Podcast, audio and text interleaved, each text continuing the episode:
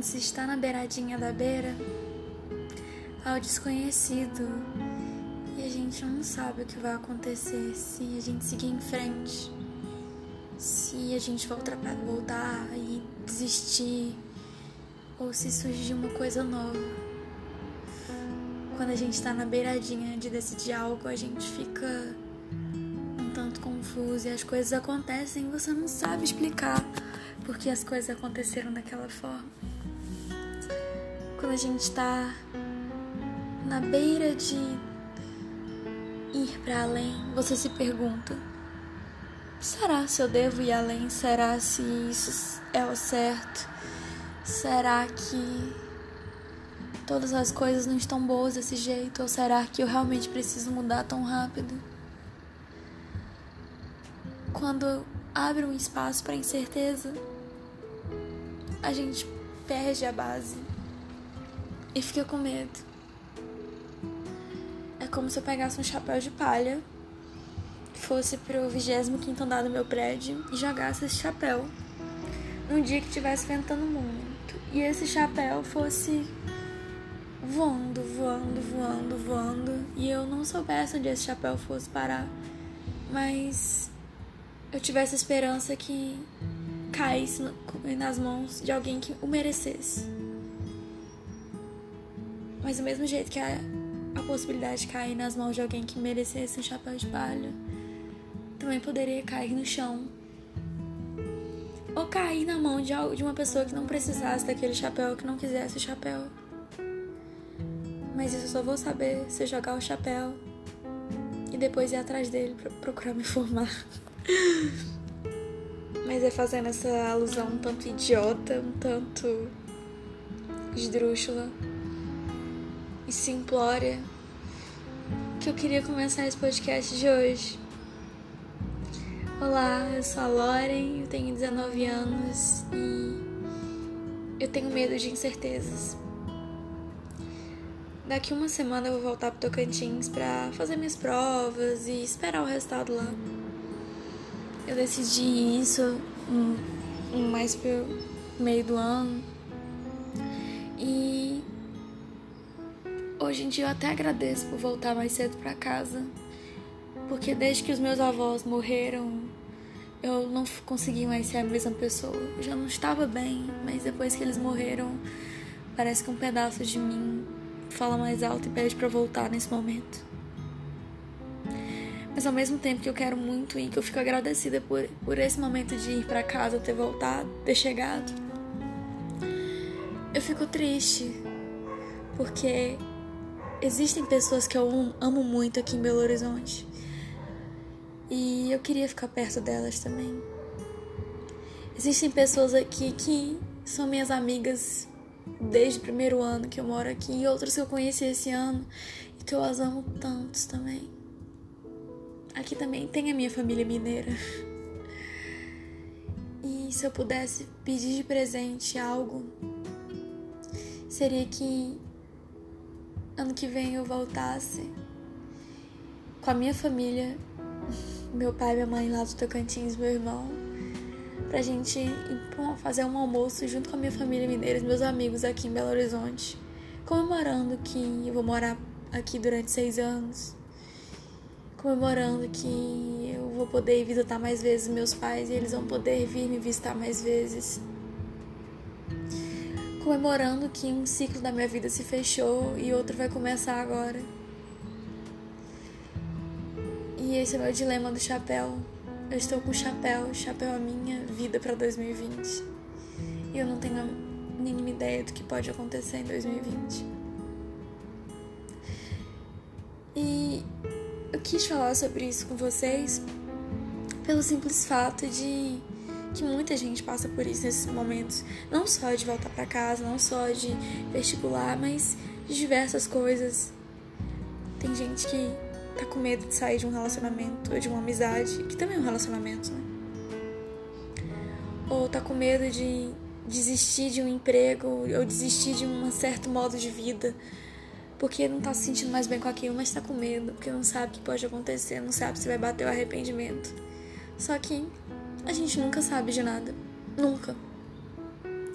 durante quase quatro anos eu ficava com medo de janeiro, eu ficava com medo do que poderia acontecer comigo. Desde 2016 eu ficava assim.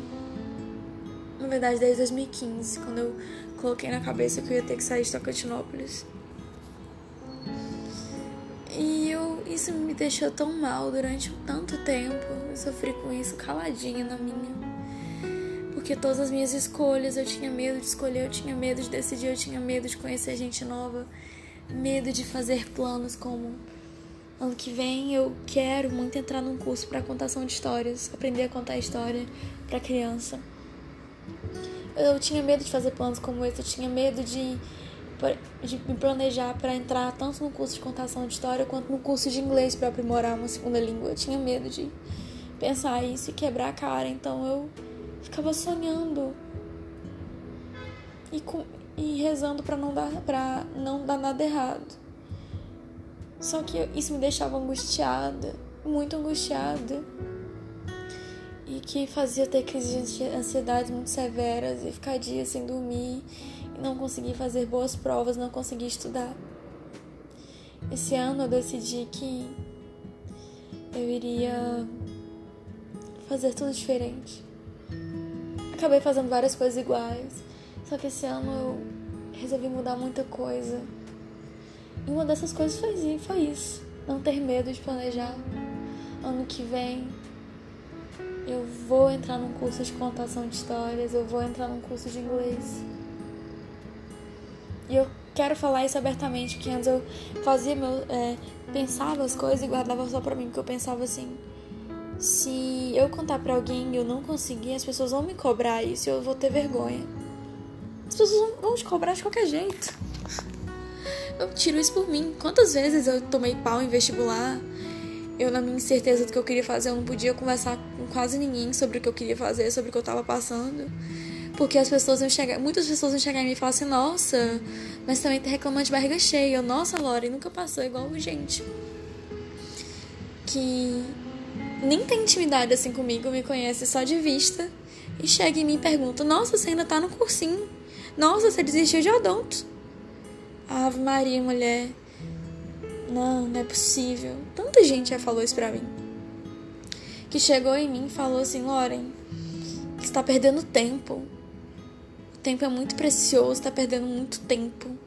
Você podia estar na faculdade, já tá quase formando. Se tivesse entrado naquele tempo que você passou pro curso queria, estaria quase formando já, e aí não estaria passando por isso, mas não, tá só perdendo tempo, gastando dinheiro do teu pai. Eu ouvi muito isso, eu ouvi muito, muito, muito.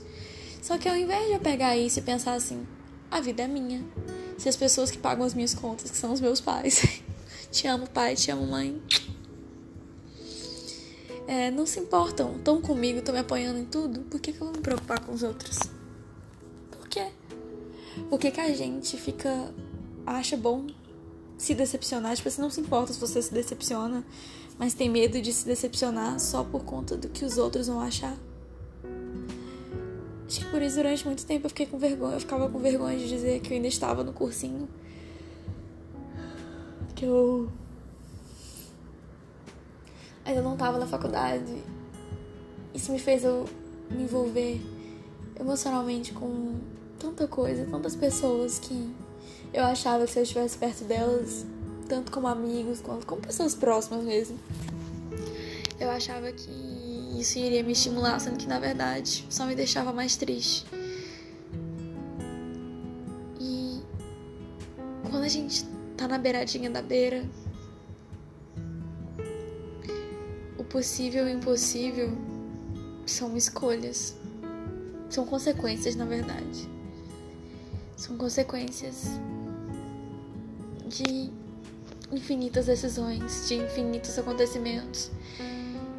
E se a gente não conseguir do jeito que a gente quer as coisas, ou, da, ou no tempo, a gente tem que inventar e correr atrás. Eu não me arrependo de ter desistido de vários cursos. Não me arrependo. Pode ser que amanhã eu me arrependa, pode ser que amanhã eu me arrependa, mas hoje, agora, às 20 horas e 22 minutos, de uma quinta-feira de outubro. Eu, Loren, não me arrependo. Eu não me arrependo de ter me mudado para Belo Horizonte. Eu não me arrependo de ter me aberto ano passado para conhecer pessoas novas, para fazer amizades. Eu não me arrependo desse ano ter estudado de um jeito totalmente diferente. Eu não me arrependo de ter criado esse canal de podcast, ter falado e estar falando sobre coisas íntimas. íntimas no sentido de sentimento. Eu não me arrependo de ter feito inúmeras coisas que eu fiz que hoje contribuíram para o que eu sou agora.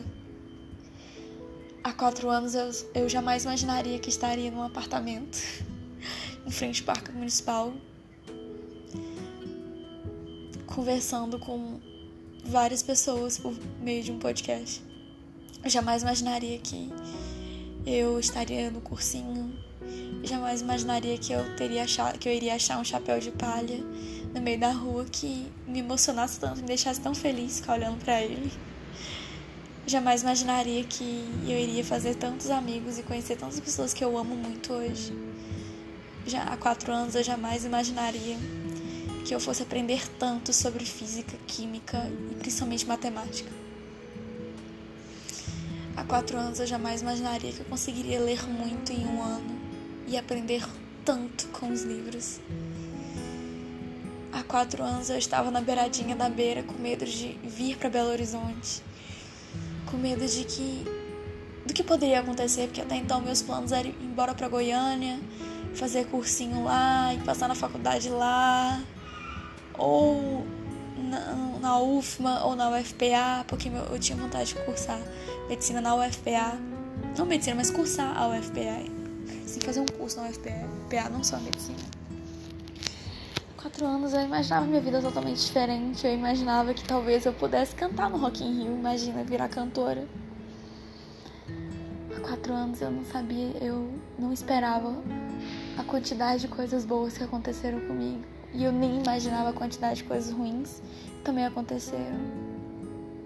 Quatro, há quatro anos eu jamais imaginaria que eu fosse ser tão forte para lidar com perda de pessoas que eu amo, para lidar com a distância, para lidar com a separação. Eu achava que eu não ia conseguir me separar um tempo dos meus pais. E em 2016 eu, pensei que eu não ia resistir, assim, ficar longe tanto de lá quanto daqui. Eu queria achar um meio termo há quatro, há quatro anos, quando eu estava na minha primeira beiradinha da beira, quando eu estava consciente das coisas, eu jamais imaginaria inúmeras coisas.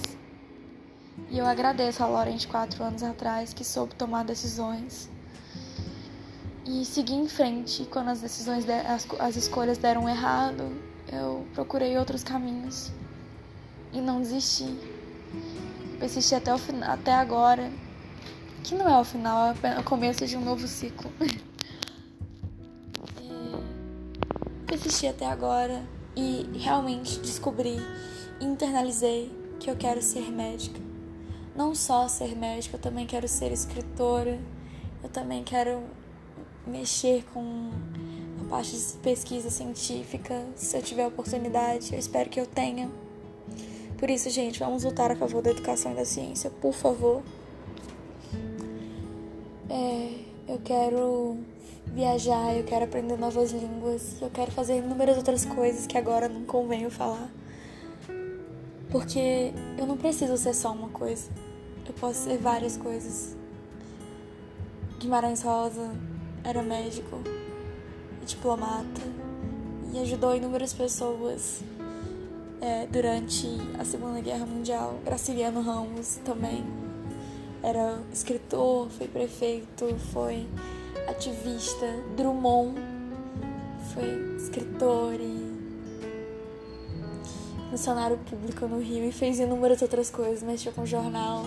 Cecília Meirelles, que era professora, jornalista, estudiosa de literatura e escritora.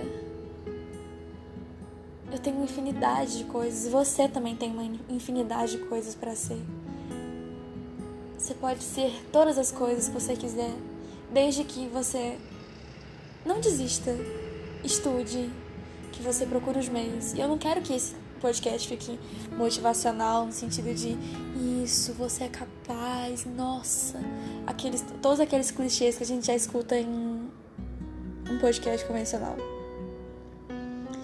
Eu quero que esse podcast sirva para você ver o meu exemplo, que eu falo muito sobre mim, porque eu tenho domínio eu, da minha história, eu sei as coisas que aconteceram e eu tenho propriedade para falar dos meus sentimentos. E eu espero muito que as minhas histórias sirvam de exemplo para vocês, para vocês retirarem qualquer ensinamento, qualquer reflexão ou qualquer descoberta. Assim como o livro da Agnes, Na Beiradinha, me ensinou que quando a gente está na beiradinha da beira, só nos resta mergulhar inventar e se reinventar a todo instante. É isso, gente. Muito obrigada. Você que ouviu até aqui. Um beijo para meus ouvintes. E um beijo para todos os meus amigos mineiros, paranaenses, paraenses, cariocas, paulistas, nordestinos, todos os meus amigos que me acompanham e que me dão força e que me ajudam todos os dias a ser quem eu sou. Obrigada.